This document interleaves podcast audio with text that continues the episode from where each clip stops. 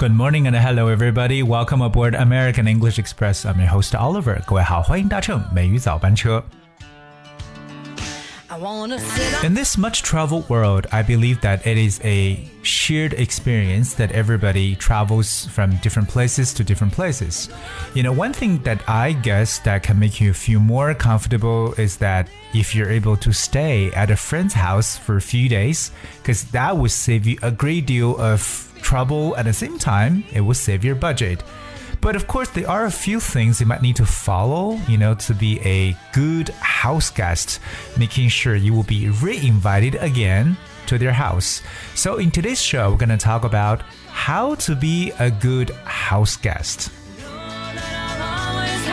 在现在这个频繁旅行的世界中呢，我相信很多人呢，诶，一有空的时候呢，就想到处去旅行。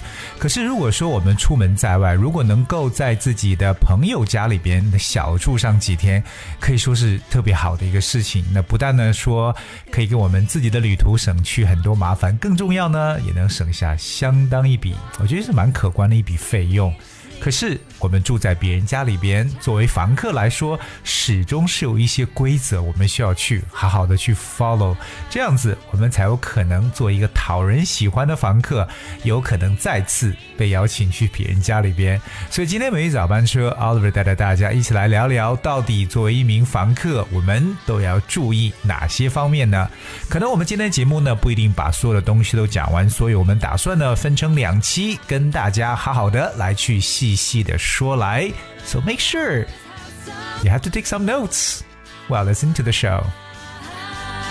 I wanna live this simple life. Alright, of course, there are a few rules to follow to be a good house guest. OK，那做一枚讨人喜欢的房客，当然其实有很多点。第一个点要记住的就是 pack your needs，带好自己所需的装装备。 Pack your needs. Okay, so a good host will likely to be prepared to keep you clean and comfortable with some essentials during your stay, but don't mistake the generosity of your hosts as an excuse to rely on them for all your needs. We all forget things from time to time, but do your best to remember your toiletries and comforts, like phone charger, tablet, toothbrush, so that you won't put your house out. 当然，一个好的这个主人呢，可能会准备好让你在入住期间保持清洁、舒服的环境。可是呢，也不要把这个主人的慷慨当成你依靠他们的这个借口啊。有些时候我们可能也会忘记一些东西，可是出门在外，尽量要记住带上一些最必不可少的东西，比如说大家的这个洗漱用品啊，对不对？手机的充电器啊，可能平板电脑啊、牙刷等等，这样子呢，就不会给自己的这个房主呢添上太多的麻烦。哎那么我们来在这里边跟大家去讲几个特别重要的这个说法。OK，那第一个呢，要给大家去讲的就是非常重要的几个单词了。第一个，哎，coming up the first one is toiletry。Toiletry. All right, let's check out the check out this word out.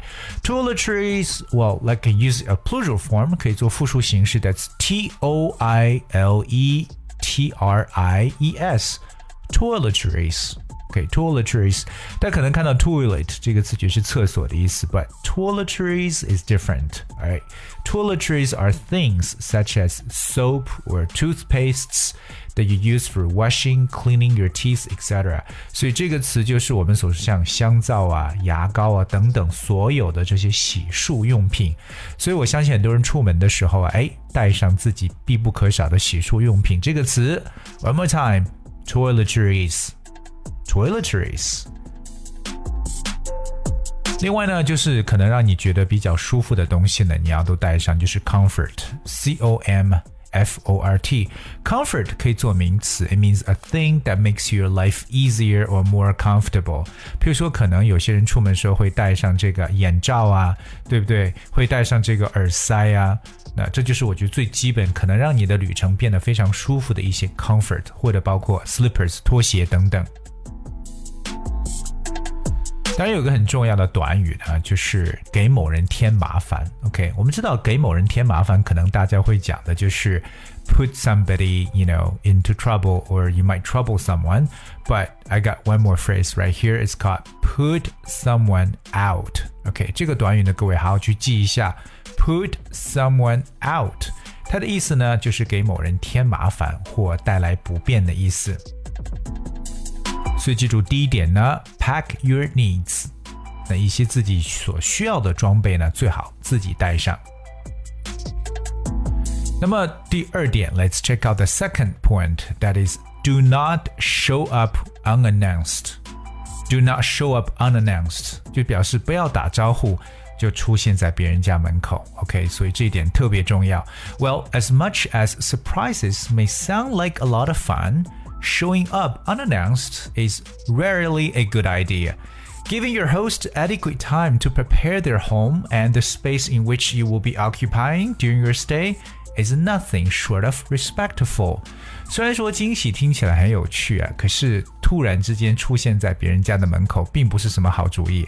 那一定要给这个房主呢带来足够的时间，让他们准备他们家里边你可能停留时间所要占用的这个空间。其实呢，这也是体现出对他们的尊重。So remember, don't show up unannounced。这边有一个特别重要的词啊，就是我们所说的不打招呼的说法，叫 unannounced。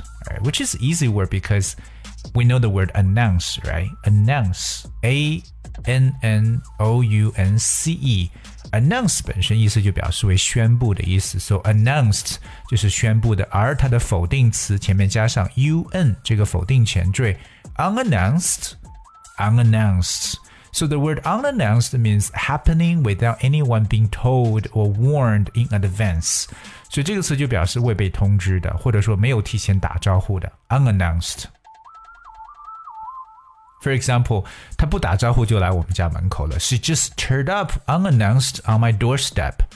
She just turned up unannounced on my doorsteps.